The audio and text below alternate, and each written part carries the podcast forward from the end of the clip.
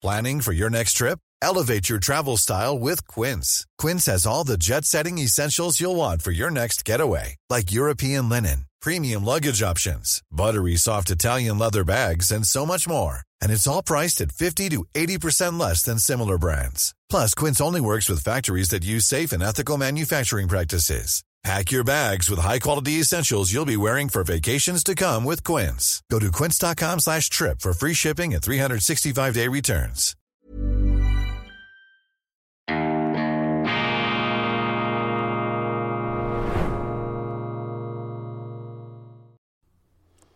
Grüezi miteinander, ganz herzlich willkommen und einen wunderschönen guten Morgen, meine sehr verehrten Damen und Herren, liebe Freunde aus nah und fern. Ich begrüße Sie hoch motiviert und bestens gelaunt. Ich bin wirklich ganz gut drauf. Ich hatte einen tollen Tag gestern, einen tollen Abend, einen Vortrag hier in Budapest. Ja, ich bin in der ungarischen Hauptstadt an der wunderschönen Donau, in dieser geschichtsträchtigen Stätte, an diesem Epizentrum auch schon ungeahnter, auch fürchterlicher Auseinandersetzungen und Kriege. Die Ungarn, die ganz großen Freiheitskämpfer in Ostmitteleuropa, die glorreichen Ungarn, die die Muslime seinerzeit zurückgekämpft haben, unter, glaube ich, ihrem König Peter, dann Matthias Corvinus, auch eine der ganz bedeutenden Persönlichkeiten der ungarischen Geschichte. Und heute natürlich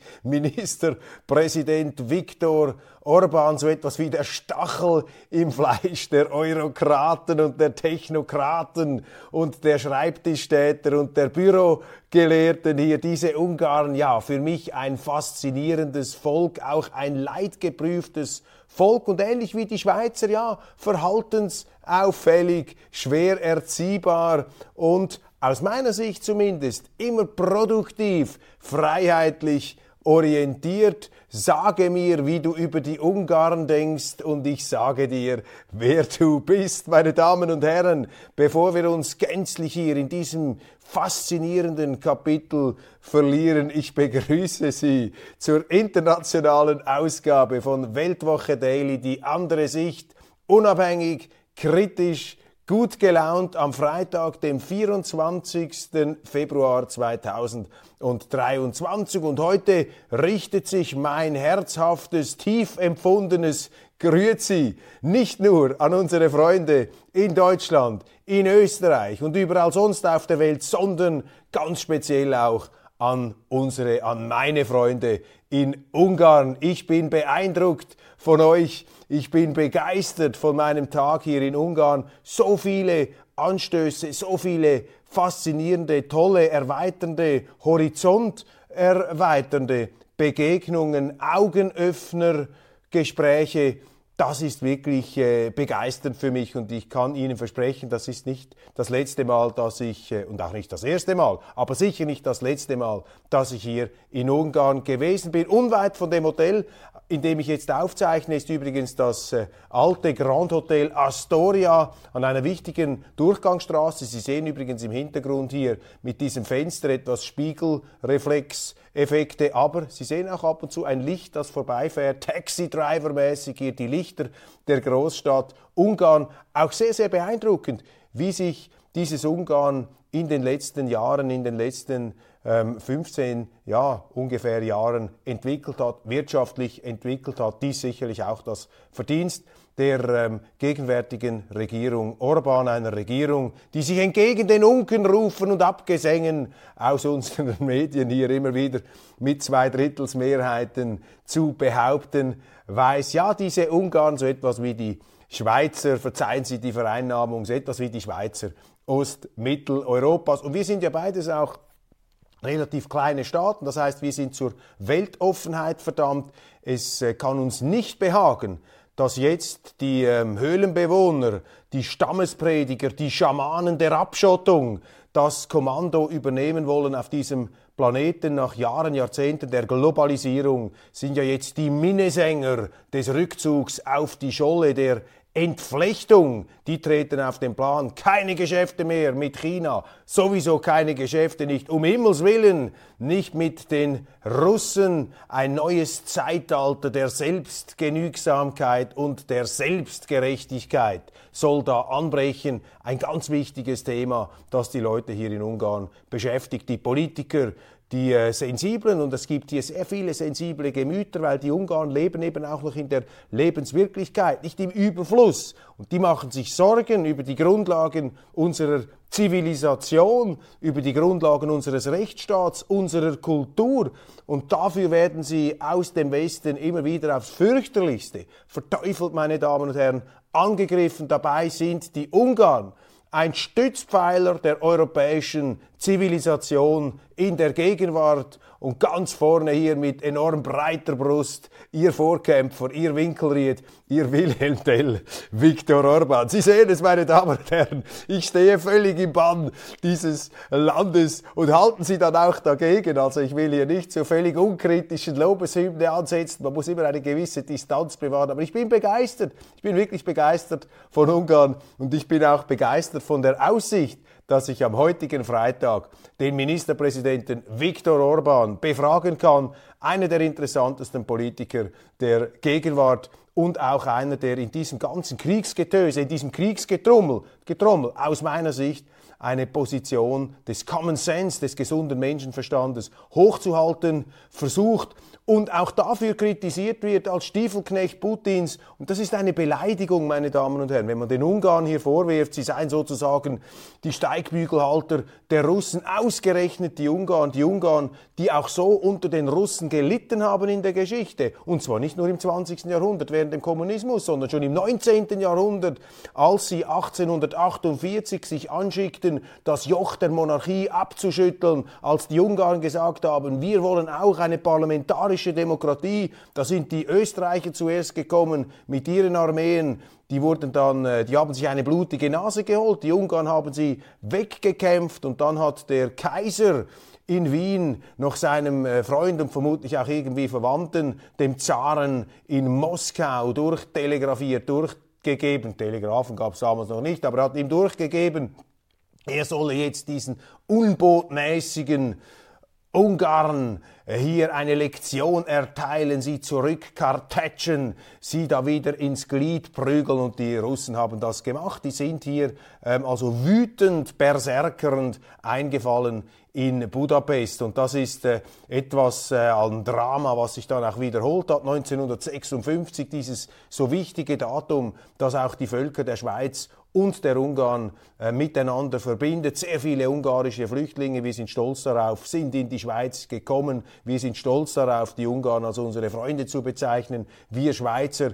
Und es sind ja da auch Gedenktafeln angebracht worden. Und Viktor Orban, übrigens einer jener Exponenten der ungarischen Politik, die auch von der schweizerischen Community, soweit ich das beurteilen kann, von der schweizerischen ungarischen Gemeinschaft sehr, sehr geschätzt wird, weil er sich eben für die Freiheit eingesetzt hat, weil gerade Orban, ein Vorkämpfer der Befreiung auch vom Joch des Kommunismus, ein Freiheitskämpfer immer gewesen ist seit Anbeginn. Und diesen Ungarn und diesem Orban nun vorzuwerfen, er habe da unheilige Sympathien oder gar Fußfälligkeiten, kriecherische Anwandlungen gegenüber Russland, das ist wirklich eine Beleidigung, das ist eine Frechheit. Man sollte das nicht tun. Vor allem Leute äußern sich so, die keine Ahnung von der ungarischen Geschichte haben. Ich habe auch keine große Ahnung. Ich will mir nicht etwas anschminken, was ich nicht habe, aber ich kann Ihnen sagen, so viel ist mir also bewusst geworden. Und deshalb äh, heute ein Höhepunkt für mich in meiner journalistischen Tätigkeit in diesem Jahr ein Interview, so Gott will, so es dann auch zustande kommt, es kann immer noch etwas dazwischen kommen, ein Interview mit dem ungarischen Ministerpräsidenten. Das lesen Sie dann in der kommenden Printausgabe der Weltwoche. Vielleicht gelingt es mir auch, noch vor die Kamera zu bringen. Das werden wir sehen. Wobei wir werden das Gespräch sicherlich in aller Offenheit gemeinsam führen und dann eben schriftlich festhalten. Das geschriebene Wort ist ja immer noch die präziseste Form der Darstellung der Wirklichkeit. Ja, der Krieg in der Ukraine beschäftigt uns. Wir haben verschiedene ähm, Themen, äh, die sehr, sehr interessant sind, gerade aus internationaler, aus deutscher, aus österreichischer, auch aus ungarischer Sicht. Aber lassen Sie mich am Anfang mit meinen Eindrücken beginnen. Ich habe hier einen Vortrag halten dürfen am Matthias Corvinus Kollegium. Das ist eine ich würde sagen, dem äh, im weitesten Sinn aufgeklärten, konservativen Denken äh, gewidmetes äh, Institut das äh, Studenten aus allen Fachrichtungen studienbegleitend anzieht, Geisteswissenschaften, Volkswirtschaft, auch juristische Kurse und ähm, Vorlesungen. Da sind internationale Professoren ähm, dabei. Das hat 6000 Studenten. Das ist eine sehr umtriebige Geschichte. Ich habe mit den Direktoren, mit den Präsidenten gesprochen. Junge Leute, relativ junge Leute, die da mit großer Energie und auch einer Ernsthaftigkeit, sich äh, Rechenschaft abzulegen versuchen über unsere Welt, über Ungarn, über die Stellung Ungarns in der Welt. Und da war ich eingeladen für einen Vortrag gestern Abend, äh, interviewt vom Leiter der Journalistenschule, das ist auch kein Unbekannter für Sie, Boris Kalnocki,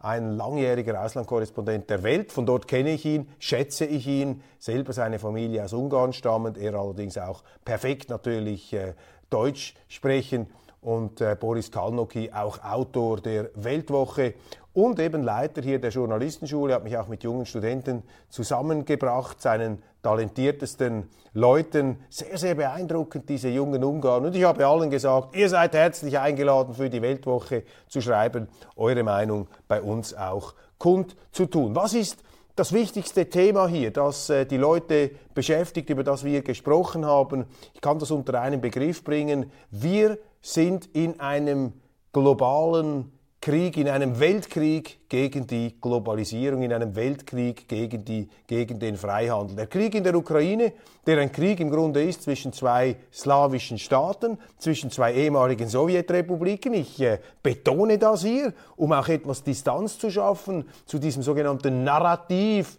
das uns einreden möchte, dass das unser Krieg sei, dass da unsere Werte, unsere Freiheit verteidigt werde. Das halte ich für absolut unseriös. Diese Aussage ist ebenfalls ein Affront. Also wenn diese Kriegstrommler da, diese Freiheitsbegeisterten ihrer Einbildung oft genug, diese Freiheitstheoretiker, wenn die tatsächlich der Auffassung wären, all die Deutschen, Franzosen, Engländer, Amerikaner, ähm, dass da die Ukraine sozusagen als Vorposten der europäischen Freiheit da den Kopf hinhalten ähm, äh, muss für uns. Ja, warum sind diese Leute noch nicht freiwillig in diesen Krieg eingestiegen? Warum schicken all diese Großverleger und Großmeinungsmacher aus dem Westen ihre Kinder nicht in diesen Krieg? wenn es unsere Freiheit ist. Das ist ja der himmeltraurigste Zynismus, der Gipfel an Verachtung, wenn man die Ukrainer sterben ließe für unsere Freiheit. Da sehen Sie übrigens die ganze Hohlheit und Verlogenheit dieser Debatte. Natürlich kämpfen die Ukrainer nicht für unsere Freiheit. Wenn es so wäre,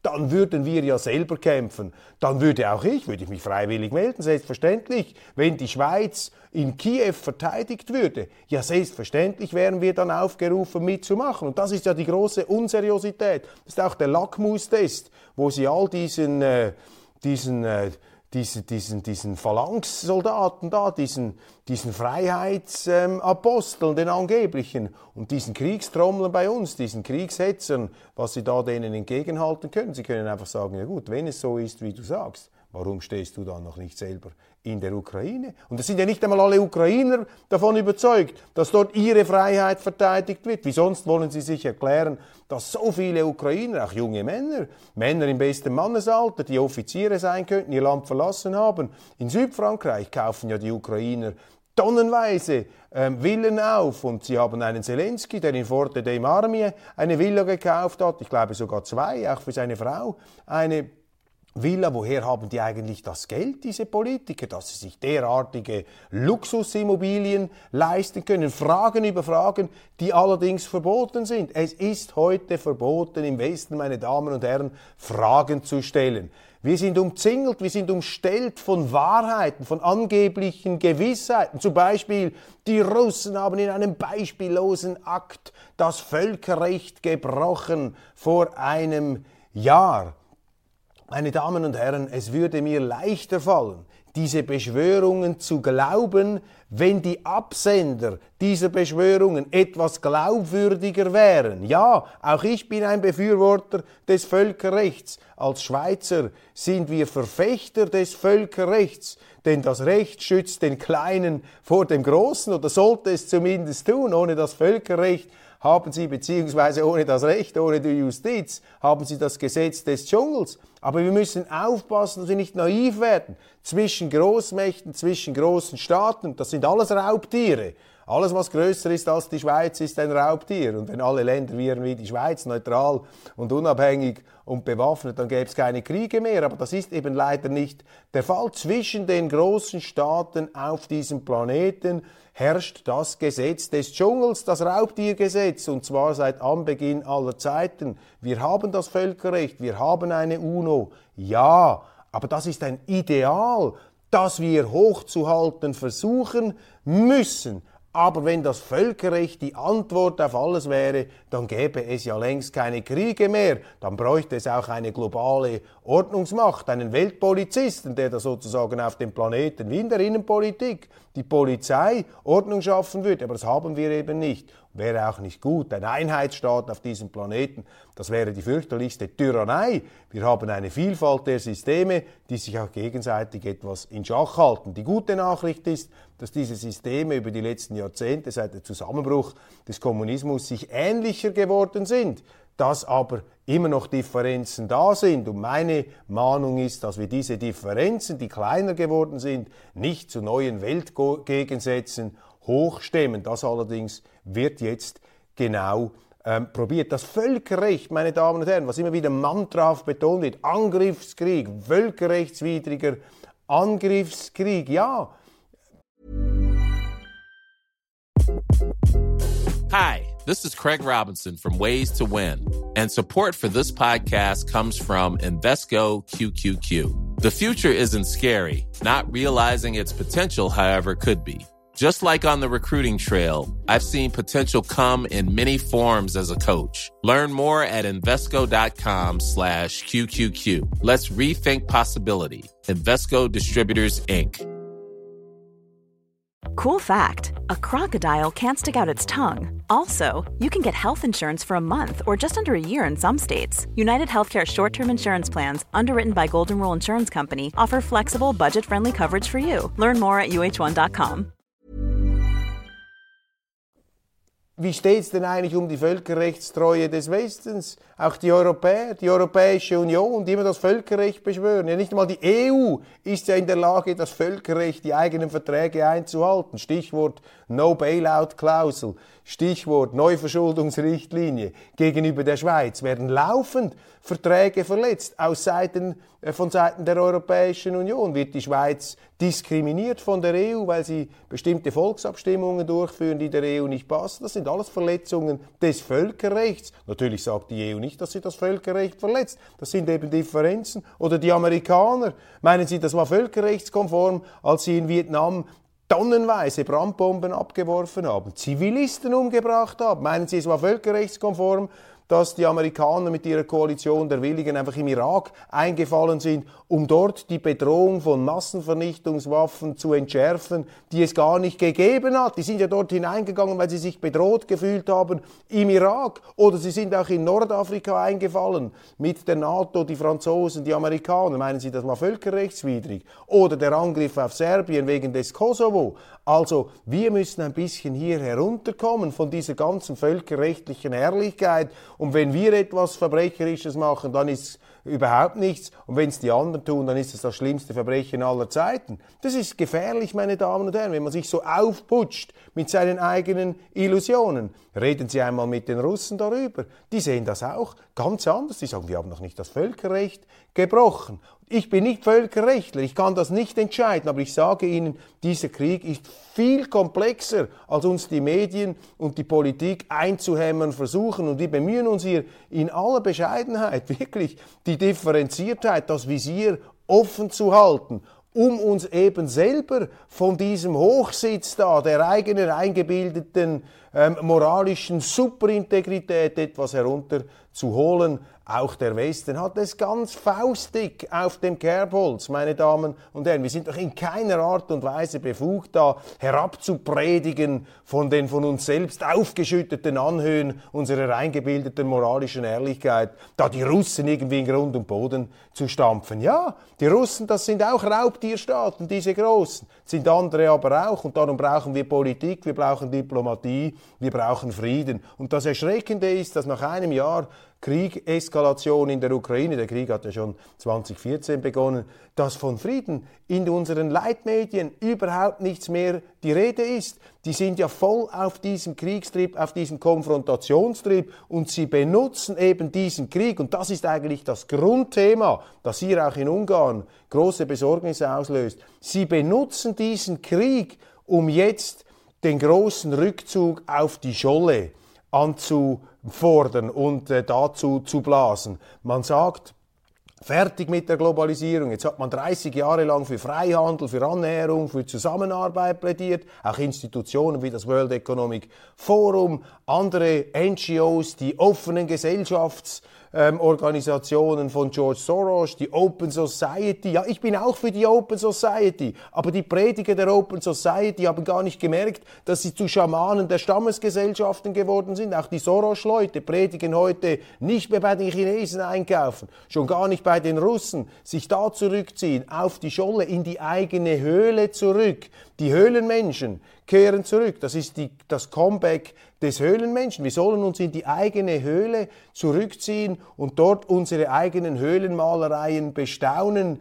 Diese Bilder, diese Kritzeleien, diese Feindbilder. Oh, in China sitzt der neue Godzilla Xi Jinping und in Moskau treibt dieses Frankenstein-Monster Putin sein Unwesen. Meine Damen und Herren, wir müssen aufpassen, dass wir nicht anfangen, die eigene Propaganda zu glauben. Das ist hier die Situation. Und in Ungarn einem kleinen Land wie die Schweiz, wir wollen die Globalisierung, wir wollen die friedliche Koexistenz, wir sind bereit, auch Unterschiede zu akzeptieren, Differenzen, nicht alles zu entschuldigen, das natürlich nicht, aber wir setzen uns für die Kooperation ein. Warum? Weil das die Grundlage der Zivilisation ist, die Grundlage unseres Fortschritts, die Grundlage unserer Demokratie. Wenn dieser Wohlstand zusammenbricht, und das merken Sie doch jetzt in Europa, das merken Sie in Deutschland, dann steigt der politische Stress, dann wird es auch politisch radikaler, dann verschärft sich der Ton. Also die Wirtschaft ist nicht alles, aber ohne die Wirtschaft ist vieles nichts. Und da muss man ähm, vorsichtig sein, dürfen wir nicht in Überheblichkeit verfallen. Und mein erster Tag in der ähm, ungarischen, fantastischen, freiheitlichen Wirklichkeit hat mich sehr für dieses Thema sensibilisiert. Wir müssen uns heute für die friedliche Koexistenz, für die äh, Zusammenarbeit, da müssen wir uns einsetzen gegen diese neuen Stammesschamanen, diese Schollenprediger und die neuen Höhlenbewohner, die uns da in diese, ja, in die, in, in, in den Stollen zurückscheuchen wollen. Da dürfen wir nicht mitmachen, da müssen wir ähm, standhaft und kritisch bleiben. Eine aktuelle Umfrage, die wir hier gegeben wurde äh, in Ungarn, zeigt übrigens, dass äh, die öffentliche Meinung in Europa bezüglich äh, der Aufmunitionierung der Ukraine viel gespaltener ist als jetzt auch diese Einhelligkeiten, diese gespenstisch gleichförmigen Jubiläumsberichterstattungen in den Medien glauben machen wollen. Nur in neun von 27 Mitgliedstaaten der Europäischen Union ist mehr als die Hälfte der Befragten der Meinung, dass man die Ukraine hier unterstützen soll, militärisch aufrüsten soll, koste es, was es wolle. Und das hat dieses ähm, europäische ähm, Research, also Forschungsinstitut Sasa Dvek, ich kann das nicht aussprechen, ist ein ungarisches Institut herausgefunden. Das ist mir am Matthias Corvinus Kollegium überreicht worden. Eine sehr interessante Studie, die wir etwas vertiefen werden und vertiefen wollen. Was sind die Nachrichten international, die Sie nicht verpassen dürfen? Universität Bonn schasst eine unerwünschte Professorin als Vorwand dienen Plagiate. In Wahrheit ist Ulrike Gero eine unbequeme Denkerin. Das ist auch ein Thema der Weltwoche. Ulrike Gero, ich habe sie kennengelernt. Ich finde das fürchterlich. Das ist jetzt auch wieder so ein Beispiel für Brotkorb-Terror Frau Gero eine überzeugte EU- Propagandistin könnte man sagen. Wir haben uns da auch schon etwas äh, produktiv gefetzt vor der Kamera, aber ich schätze auch ihre Diskussionsbereitschaft. Sie hat ähm, wie eine Alice Schwarzer, wie eine Sarah Wagenknecht, wie eine Alice Weidel, sie hat auf die Notwendigkeit vom Frieden hingewiesen. Sie hat argumentiert, wie die Rand Corporation in äh, Amerika, der Think Tank des Verteidigungsministeriums, wir müssen raus aus einem langen Krieg in der Ukraine und zum Dank wird sie jetzt da raus geschmissen. Wissen Sie, das stinkt doch zum Himmel, meine Damen und Herren, an diesen Unis. Wie viele linksextreme Politiker gibt es, die einen Unsinn, Entschuldigung, Professoren gibt es, die einen Unsinn nach dem anderen verzapfen, hochideologisch, die müssen nie um ihren Job fürchten. Aber wenn sie heute auch mal eine konservative Position bringen, dann sind sie ihres ihrer Stellung nicht mehr sicher. Der berühmte süddeutsche Kolumnist und frühere Redakteur und äh, Großkommentator Heribert Prantl kommentiert im öffentlich-rechtlichen Rundfunk, das Friedensmanifest ist weder naiv noch unmoralisch, es versucht, dem Grundgesetz gerecht zu werden. Heribert Prantl, habe ihn hier schon mal gelobt, mache das gerne noch einmal. Bravo! Das scheint mir auch noch einer zu sein. Und der kommt jetzt auch eher von der linken Seite. Wir sind in vielerlei Hinsicht nicht auf der gleichen Bühne. Aber der hat hier auch noch die Kraft und das Rückgrat dagegen zu halten. Wie eine Alice Schwarzer, wie eine Sarah Wagenknecht, Oskar Lafontaine, Otto Schily, Alice Weidel, auch bei der AfD. Und vielleicht führt ja auch dieser ganze Wahnsinn des Kriegs äh, dieser Selbsthypnose in Richtung Dritter Weltkrieg, in Richtung äh, Rückzug auf die Scholle, vielleicht führt das ja auch dazu, dass die Sache wieder in der Politik stärker nach vorne treten kann, nämlich der Frieden und nicht so sehr die parteipolitischen Kinkerlitzchen und diese Kleinigkeiten und Niedlichkeiten, dieses Gägeli-Züg, wie wir in der Schweiz ähm, festhalten. Der Ukraine-Krieg eint den Westen, aber spaltet die Welt. Während ähm, der Westen Russland als Feind äh, betrachtet, sehen China, Indien oder auch die Türkei Russland als Verbündeten und notwendigen Partner. Das meldet der Guardian und auch im Westen in Europa ist die Öffentlichkeit viel gespaltener, als man das wahrhaben will. Bäume fällen fürs Klima. Woke Gewalt wird immer absurder. Berlin Klimaaktivisten fällen Baum am Kanzleramt. Also jetzt wird es dann wirklich langsam verrückt, wenn die Klimaaktivisten auch Bäume absägen, wenn sie sich da an den Bäumen ähm, versündigen und vergehen. Da erinnere ich mich äh, zwangsläufig, ich weiß auch nicht warum, an die Verfilmung von ähm, äh, Lord of the Rings von Peter Jackson. Da gibt es doch, glaube ich, im zweiten Teil kommen die Bäume, die dann die Ents die, äh, die großen Bäume, die mit ihren tiefen Stimmen uh, in, in einer Art Zeitlupen-Slang äh, sozusagen die Hobbits da tragen gegen die äh, Maschinenmenschen, gegen die Eisen, Eisenhauer und gegen die Orks, die da eine neue Zivilisation des Schreckens hochziehen wollen. Diese Ends, die müssen jetzt kommen, um die Klimaaktivisten da etwas durchzuschütteln, diese Klimaterroristen, die vor gar nichts zurück ähm, schrecken. Keine Solidarität mit Wagenknecht und Schwarzer. Die Feministinnen schweigen eisern, während die Friedensfrauen im Orkan der Medien stehen. Bewundernswert hier.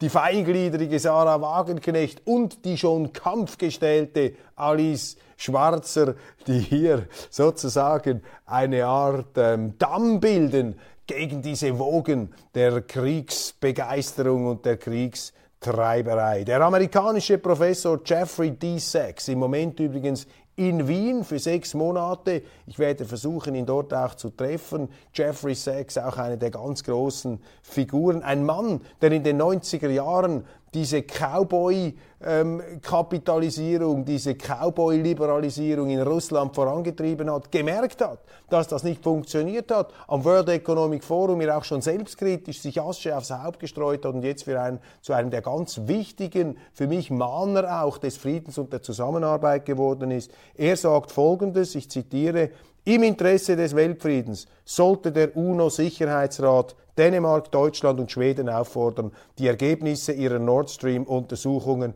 unverzüglich dem UNO-Sicherheitsrat zu übermitteln. Ein einfacher Satz, ein klarer Satz und wie ich meine, ein richtiger Satz. Die sollen ihre Untersuchungsergebnisse dem UNO-Sicherheitsrat unterbreiten. Und wenn die Schweiz, die sich ja in diesen Sicherheitsrat hineingedrängt hat, aus meiner Sicht eine falsche Idee, aber jetzt sitzen wir drin. Die Schweiz sollte sich dafür einsetzen. Die Schweiz sollte sich an dieser Forderung beteiligen. Ja, sie sollte sich diese Forderung von Jeffrey Sachs zu eigen machen und hier einmal einwirken. Aber ich kann Ihnen sagen, die Linken da, die in, da, die in dieser UNO-Delegation im Sicherheitsrat den Ton angeben, allem voran Frau Beriswil. Ich will ihr nicht unrecht tun, vielleicht bin ich ungerecht jetzt. Ähm, ich bin sehr gespannt, ich möchte Sie auch etwas provozieren mit dieser Aussage. Aber ich glaube, das ist das Letzte, was sie tun würde, sich hier für das einzusetzen. Aber es wäre das Wichtigste, wenn man schon diesen aktivistischen, diplomatischen Stil pflegen möchte, wenn man schon Einsitz nimmt in diesem Sicherheitsrat, um sich dort angeblich für den Frieden einzusetzen, ja, dann müsste man hier eben auch dem Rechtsstaat zum Durchbruch verhelfen. Wie sich die Zeiten doch ändern. Bei der großen Friedensdemo 1982 protestierten die Grünen an vorderster Front. Heute schickt die grüne Außenministerin Panzer an die Front. So können sich die Zeiten ändern. Die Times They are a changing. Was sich aber gleich, sagen Bob Dylan, was sich aber gleich bleibt, meine Damen und Herren, das ist eben der Gesinnungsrigorismus bei den Gesinnungsparteien und die Inhalte sind dann austauschbar bei den Grünen. Da kann es also vom Baum umarmen, direkt zum Baum fällen, direkt zu den Kalaschnikows gehen. Plötzlich predigen die Hippies Make Love, not War und plötzlich sagen sie Make War, not Love und am Schluss haben sie einen Anton Hofreitner, der in einer Hand da seinen Babywagen hat mit einem neuen Kind und auf der anderen Seite hat er irgendeinen Raketenwerfer oder eine Panzerfaust, um da äh, in der Ukraine auf die Russen zu schießen. Das ist die verrückte Gegenwart. Aber das Wichtigste, das, was wir nicht vergessen dürfen, meine Damen und Herren, das ist es, dass wir nicht die Zusammenarbeit und die friedliche Koexistenz als Ideal preisgeben dürfen und an ihrer Realisierung, an ihrer Verwirklichung mitarbeiten, uns dafür engagieren müssen. Mit diesen beschwörerischen, nicht verschwörerischen, sondern beschwörerischen Worten, mit dieser Formel, die auch äh, eine Hoffnungsperspektive bietet. Das zeigt nämlich, was unser Auftrag ist hier. Meine Damen und Herren, Sie sehen also, ich werde jetzt vom reinen Nachrichtenbeurteiler geradezu hier zum, äh, zum Motivator da, zum äh, Animator. Das ist äh, sehr wichtig. Mit diesem Gedanken möchte ich Sie jetzt aber ins äh, wohlverdiente Wochenende entlassen. Ich danke Ihnen für die Aufmerksamkeit. Ich freue mich auf mein Interview mit Viktor Orban, werde alles daran setzen, kein langweiliger Gesprächspartner zu sein. Und seien Sie versichert, dass ich Sie ab Montag, vielleicht schon am Wochenende, auf dem Laufenden halte und Ihnen erzähle, was ich sonst noch alles am Faszinierenden in Ungarn erleben konnte. Ungarn das sind, ja, das sind unsere Heimweh-Schweizer hier im Osten ähm, Mitteleuropas, die Ungarn, die Schweizer, ja, wir Freiheitskämpfer, wir schwer erziehbaren und verhaltensauffälligen, wir müssen zusammenhalten. Machen Sie es gut, bis bald und einen wunderschönen guten Tag.